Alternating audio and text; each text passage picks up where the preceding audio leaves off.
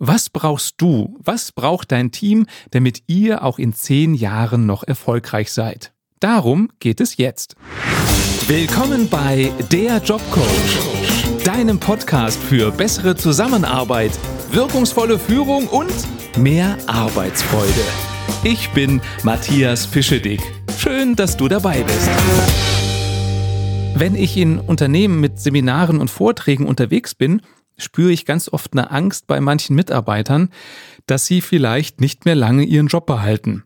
Das ist so die Sorge vor der Zukunft. Was passiert, wenn die Digitalisierung so weitergeht? Übernehmen dann Computer und Roboter meinen Job?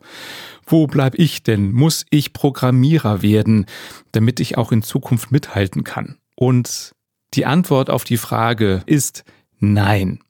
Es ist eine Option als Programmierer auch mittel- und langfristig erfolgreich zu sein, aber wenn wir das alle machen würden, wird es ja irgendwie auch keinen Sinn ergeben. Was du auf jeden Fall mitbringen solltest, ist ein Interesse für Technik, also ein Interesse daran, Computer zu benutzen. Wenn du dich dagegen sperrst, wenn du dich weigerst, dann sorgst du auf Dauer selbst dafür, dass du auf der Strecke bleibst. Aber das heißt nicht, dass du Code programmieren können musst und komplexe Programme bedienen können musst.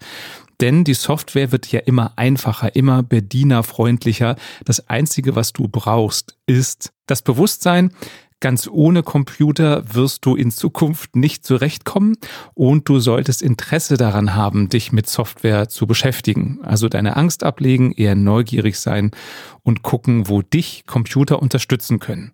Das ist aber nicht das Einzige, was du brauchst, um erfolgreich zu sein. Denn es sind ganz viele Soft Skills, auf die es in Zukunft ankommt. Da gibt es verschiedene Studien, zum Beispiel vom McKinsey Institute, wo untersucht wurde, was müssen wir denn so mitbringen, um fit for future zu sein. Was du in jedem Fall brauchst, ist Flexibilität. Die Welt ändert sich immer schneller. Die Welt wird immer kleiner, weil wir vernetzt sind, weil es keinen Unterschied mehr macht im Grunde, wo du arbeitest. Unternehmen auf der ganzen Welt zusammen kooperieren können durch das Internet verbunden, durch Videokonferenzen, dadurch, dass Daten in Bruchteilen von Sekunden einmal um den Globus geschickt werden können. Und dieses Zusammenrücken der Welt sorgt auch dafür, dass es immer schneller geht. Und deswegen brauchst du Flexibilität. Das Bewusstsein, heute gilt das eine und morgen kann schon wieder was ganz anderes gelten. Also lass das Alte los, klammer dich nicht fest. Das heißt nicht, dass du ständig etwas ändern musst, aber bring die Bereitschaft mit, was zu ändern. Und unser Gehirn ist dafür ausgelegt, sich zu verändern, neue Dinge zu lernen. Man spricht da von der Neuroplastizität. Neuroplastizität heißt, dein Gehirn ist wie ein Muskel und ein Muskel passt sich auch an die Belastung an. Und dein Gehirn kann sich genauso an neue Ansprüche anpassen. Du hast die Fähigkeit, bitte nutze sie und, weil ich das auch öfter höre, das hat nichts mit dem Alter zu tun. Du kannst bis zum letzten Atemzug noch lernen. Dafür ist dein Gehirn gemacht.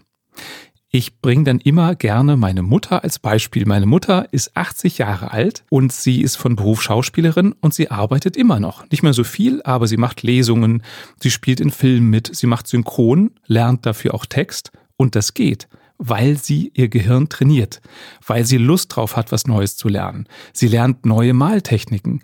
Bei ihr ist das Leben auch nicht eingefahren, sondern sie genießt es in vollen Zügen und ist neugierig darauf, neue Dinge kennenzulernen. Und übrigens, apropos Digitalisierung, mit dem Handy ist meine Mutter manchmal schneller als ich, wenn es darum geht, Nachrichten zu schreiben. Wenn meine Ma das kann, kannst du das auch.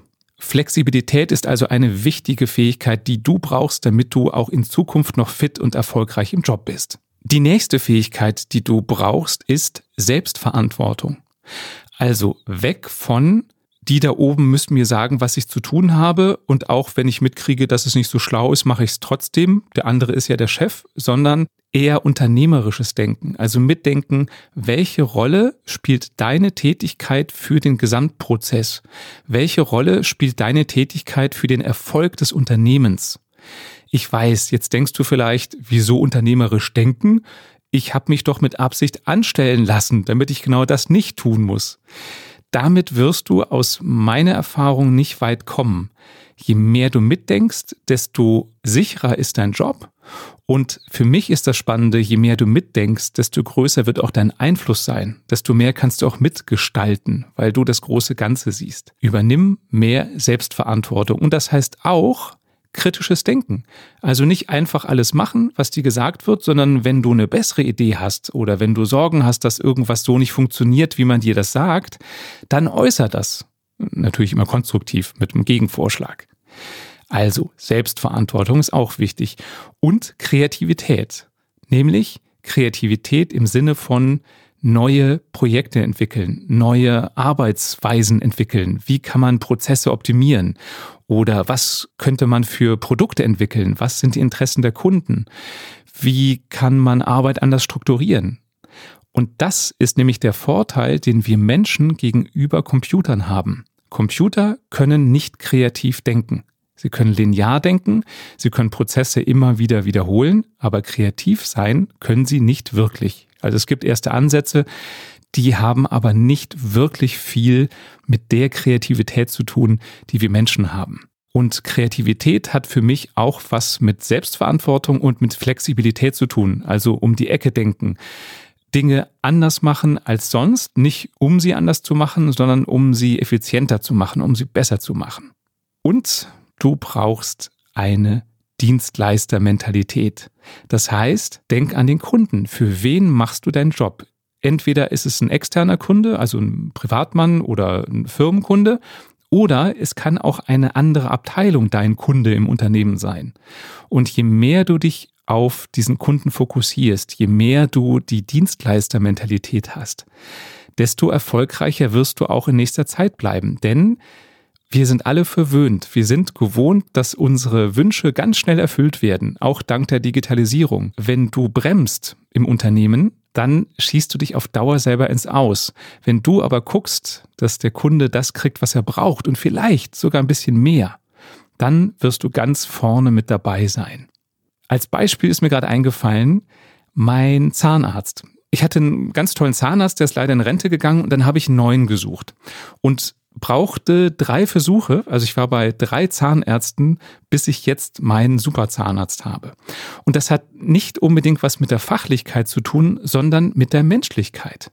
Ich habe oft Zahnärzte erlebt, weiß nicht, wie das bei dir ist, bei denen ich das Gefühl hatte, das sind super Handwerker, aber der Mensch, der an den Zähnen hängt, der nervt die.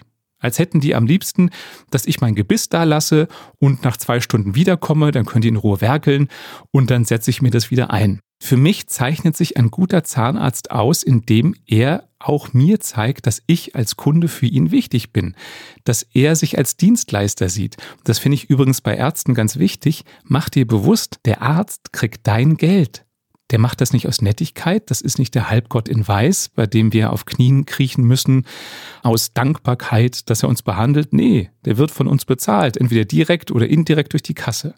Und deswegen finde ich, sollte ein Zahnarzt sich auch so benehmen. Und mein aktueller Zahnarzt, kleiner Werbeblock, Dr. Heibach in Köln, der ist so jemand, der ist fachlich perfekt, der ist menschlich interessiert, der ist nett. Ich war gestern da zur Zahnreinigung und lasse dann immer auch die Zähne kontrollieren, ob alles in Ordnung ist, meistens von ihm.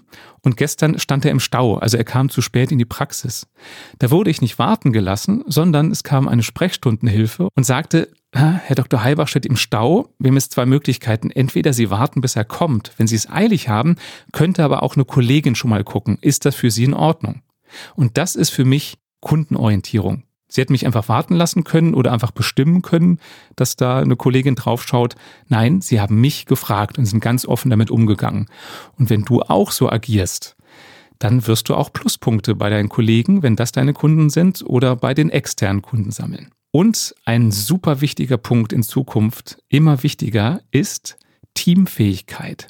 Also die soziale Kompetenz, mit anderen Menschen umgehen zu können. Vor allem, wenn die komplett anders ticken.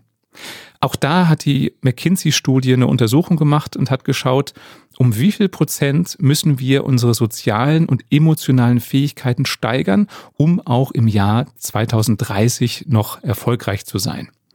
Mit sozialen und emotionalen Fähigkeiten ist gemeint eben Teamfähigkeit. Empathie, also kann ich mich in andere reinversetzen und so weiter. Und das Ergebnis der Studie ist, Um 24 Prozent müssen wir unsere Fähigkeit verbessern, um am Ball zu bleiben. Und jetzt könntest du ja vielleicht denken, wieso müssen wir uns denn verbessern in Teamfähigkeit, wenn wir doch so viele Computer und Roboter haben? Das ist doch unser Team und die haben keine Emotionen.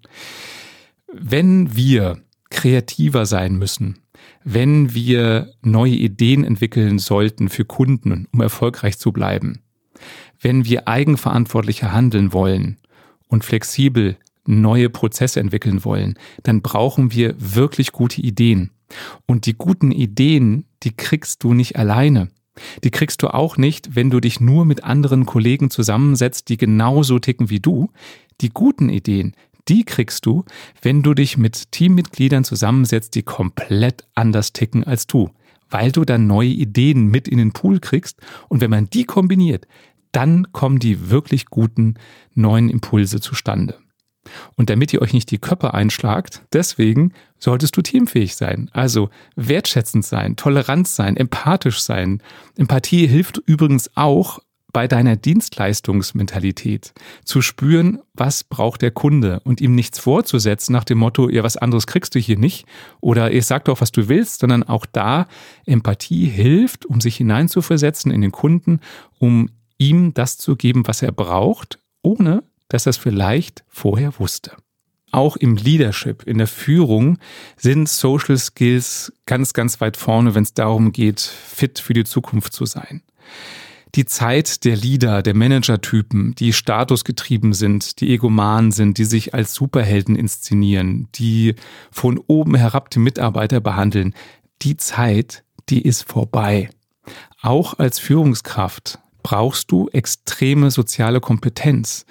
Denn damit deine Mitarbeiter selbstverantwortlich kreativ arbeiten können, musst du eine Atmosphäre schaffen, in der jeder sich entfalten kann, solltest wach sein, mitkriegen, ob es Konflikte gibt im Team, die möglichst schnell lösen, damit wieder zusammengearbeitet werden kann. Das haben leider nicht alle Führungskräfte, dieses Talent, diese Fähigkeit. Man kann das lernen, man kann sich darauf fokussieren, man kann öfter reflektieren und sich hinterfragen, wie führe ich eigentlich?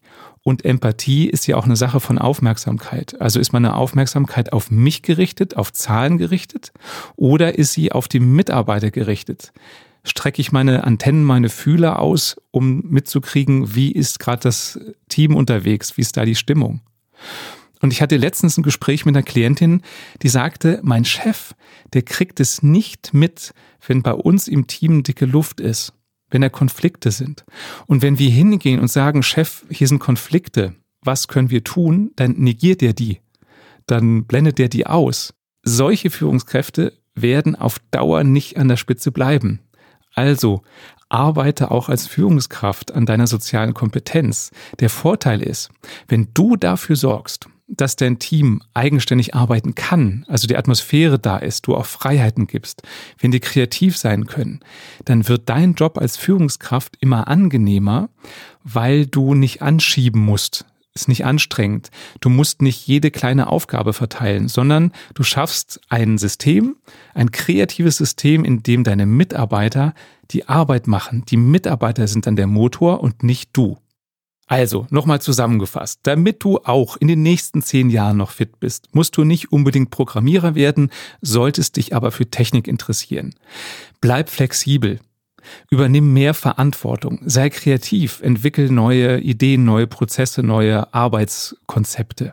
Entwickle eine Dienstleistungsmentalität, sei kundenorientiert, egal ob die intern oder extern sind und das für mich allerwichtigste, arbeite an deiner Teamfähigkeit der Fähigkeit auch mit den Menschen zusammenzuarbeiten, die so komplett anders ticken als du.